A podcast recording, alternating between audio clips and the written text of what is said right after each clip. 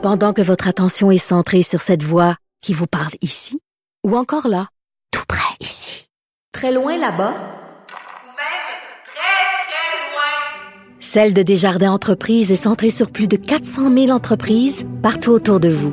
Depuis plus de 120 ans, nos équipes dédiées accompagnent les entrepreneurs d'ici à chaque étape pour qu'ils puissent rester centrés sur ce qui compte, la croissance de leur entreprise. On se le cachera pas, la période qu'on vit tous collectivement est une période qui était une source énorme de stress. On va en parler avec le docteur euh, Nicolas Bergeron, qui est médecin psychiatre au CHUM et qui est président de Médecins du Monde Canada, parce qu'il a euh, enregistré et rendu euh, disponible sur son compte Twitter différentes capsules pour aider les soignants les intervenants à mieux comprendre les réactions de stress pendant la crise de la COVID-19. Il est au bout de la ligne. Docteur Bergeron, bonjour. Oui, bonjour. Comment allez-vous? Ben merci. J'ai envie de vous poser la question également. Euh, je vais bien. Euh, je dirais, moi, je suis au CHUM. On est euh, un niveau un peu plus loin dans, dans, dans la ligne où on va accueillir les patients malades. Bien sûr, il y en a quelques-uns. Le, le temps est fébrile, mais nous sommes calmes et je vais bien, relativement bien. D'accord. Comment on fait pour évaluer euh, en cette période de pandémie pour évaluer le stress? Parce que ce serait trop facile de dire bon ben tout le monde est stressé mais chaque personne ne réagit pas de la même façon au stress. Comment on fait pour euh, évaluer le stress des gens? En fait, il y a deux patients. Ici, euh, il y a bien sûr les personnes, les individus, mais il y a également euh, la communauté euh, qui vit des réactions collectivement ensemble.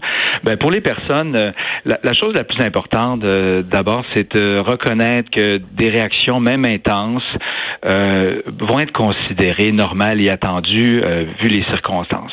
Alors, les gens vont être capables de reconnaître des émotions. J'ai peur, je suis anxieux, je suis impuissant, j'ai de la colère euh, dépenser, j'ai de la misère à prendre des décisions, euh, je blâme contre un membre de ma famille, contre les autres, je suis plus irritable, euh, je, je me surinvestis dans mon travail parce que c'est la façon de passer mon stress, je bois un peu plus d'alcool que d'habitude.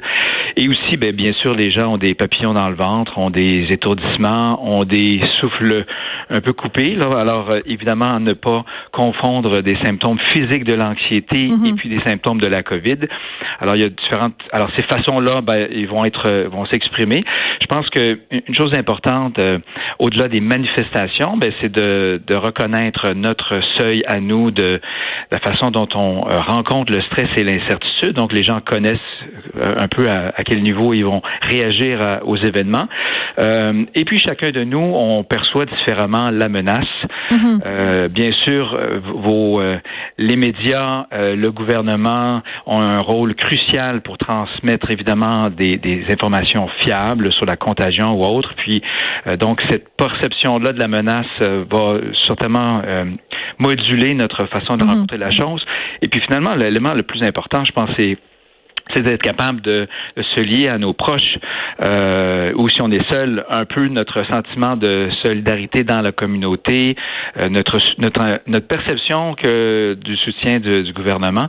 Donc tous ces éléments-là, notre tolérance, notre perception menace, notre soutien social vont jouer sur notre façon de vivre l'expérience et, et, puis euh, dans le fond de, de, passer à travers la chose. Ouais, j'ai regardé vos capsules puis vous identifiez trois choses qui sont sources de stress. Bon, la peur, évidemment, le fait d'être séparé de ses proches et le fait de vivre des deuils.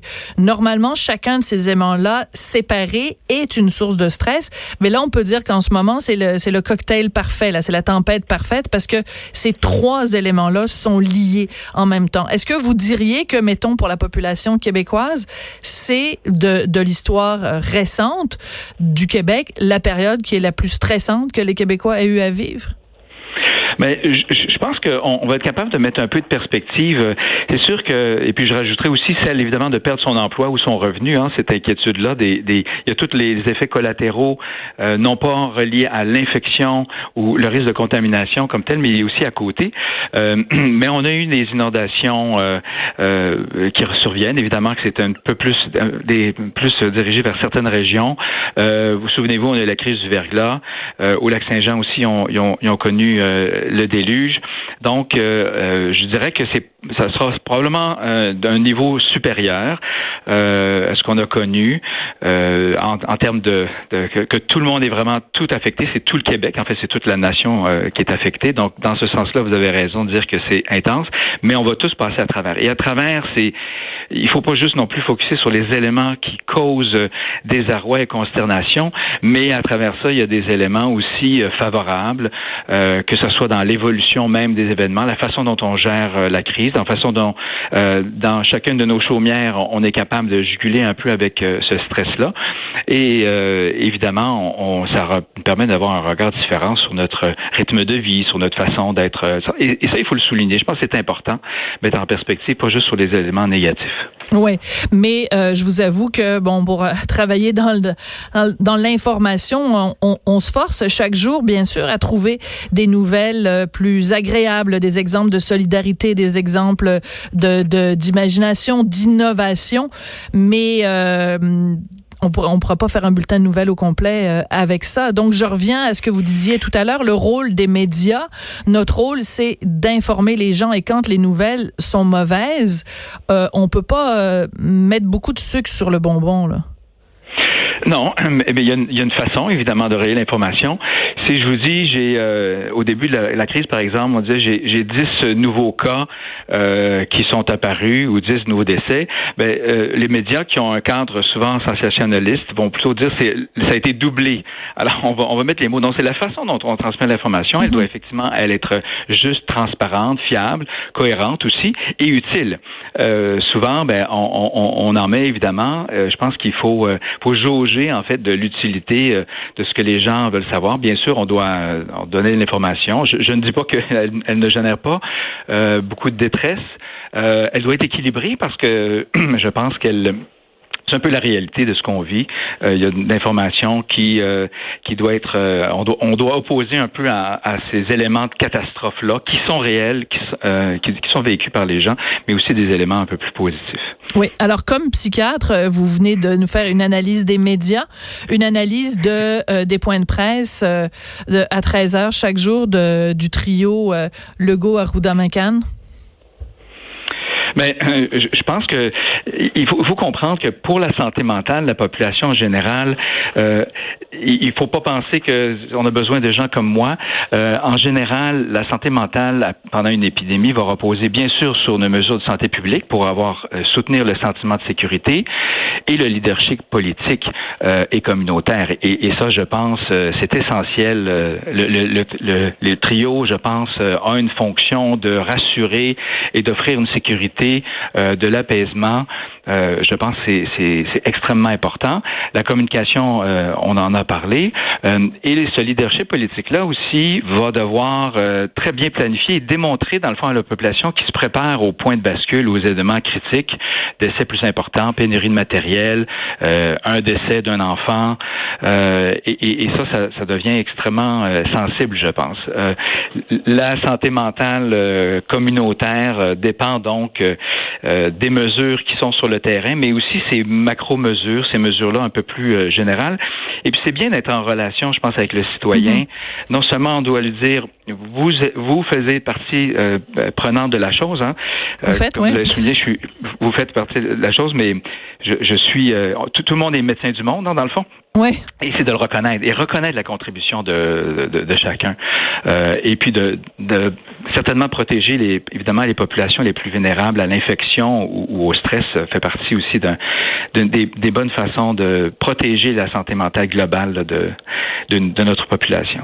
Alors tout à l'heure, quand vous avez décortiqué les, les réactions au stress, vous avez parlé des pensées, vous avez parlé des réactions, mais vous avez parlé aussi des réactions physiques. Alors vous avez parlé étourdissement, souffle coupé Comment on fait pour apaiser ces réactions physiques-là? Ben, évidemment, la personne qui, euh, qui a des symptômes, hein, je, pense que euh, toute personne euh, qui devient un peu plus stressée, qui est capable d'observer minimalement, va être apporter une attention sur ces, ces éléments-là. Alors, le, le lien de terreur en disant ça y est, j'ai la COVID-19, ça y est, voilà c'est ce qui se passe. évidemment, on, en général, la toux et la fièvre vont pas être des réactions physiques à l'anxiété. alors déjà, c'est un point important. Ensuite, il y a une histoire. Est-ce que j'ai pu être exposé? Est-ce que j'ai pu euh, avoir Est-ce que les symptômes va-et-viennent sont très fluctuants ou ils sont un peu plus persistants? Euh, Et bien sûr, je me connais, je suis euh, sensible à, à, à, chaque stress et, et j'ai une tendance à réagir de telle façon. je pense qu'il faut être capable d'avoir une bonne auto-observation de soi et pas engorger les urgences en disant ça y est, j'ai j'ai une oppression thoracique ou, j'ai un, une nausée et puis je pense que j'ai la COVID-19. Cela dit, il faut faire attention de l'autre côté qu'une personne anxieuse qui a des symptômes, euh, il ne faut pas la discréditer et puis euh, certainement de, faire un questionnaire euh, serré pour ben, s'assurer qu'elle ne pourrait pas être malade non plus de la COVID-19. Donc, jusqu'ici, la, façon dont les Québécois réagissent en cette période de stress, vous nous donnez une note de, de combien, mettons, sur 100, docteur Bergeron? Écoutez, euh, euh, je, dirais euh, certainement 8 sur 10. On, a eu un petit, dans les réactions générales, je pense, on a bien discuté du phénomène social d'aller rechercher le papier hygiénique. Est-ce que c'est un avant-goût d'une dérape ou une panique de masse qui pourrait survenir? C'est des phénomènes qu'on peut voir dans une catastrophe comme une pandémie.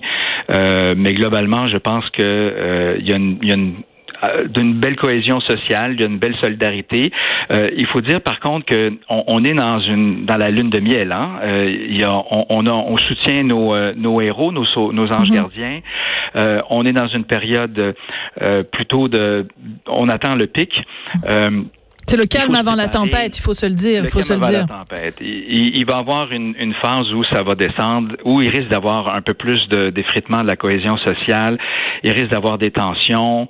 Il risque d'avoir des, euh, des réprimandes euh, sur des actions euh, gouvernementales. Il y en a eu un peu déjà, mais euh, somme toute, ça risque d'être un peu plus costaud dans les phases à venir.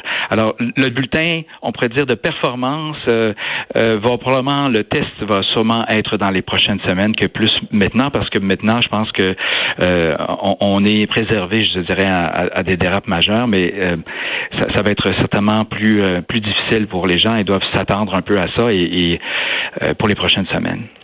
En tout cas, votre voix est rassurante, docteur Bergeron. Merci beaucoup d'être venu nous parler aujourd'hui. Docteur Nicolas Bergeron, qui est médecin psychiatre au CHUM et qui est président de Médecins du Monde Canada. Puis écoutez, on se reparlera dans quelques semaines pour voir si vous nous donnez encore collectivement une note de 8 sur 10. Très bien, ça me fera plaisir. Dans notre réaction euh, au stress. Alors, bougez pas, euh, chers auditeurs, parce qu'après la pause, on va parler à Paul Brunet, euh, qui a pas mal de critiques à faire sur la façon dont on a géré la COVID-19 dans les résidences pour aînés et dans les CHSLD. Sophie Durocher. On n'est pas obligé d'être d'accord.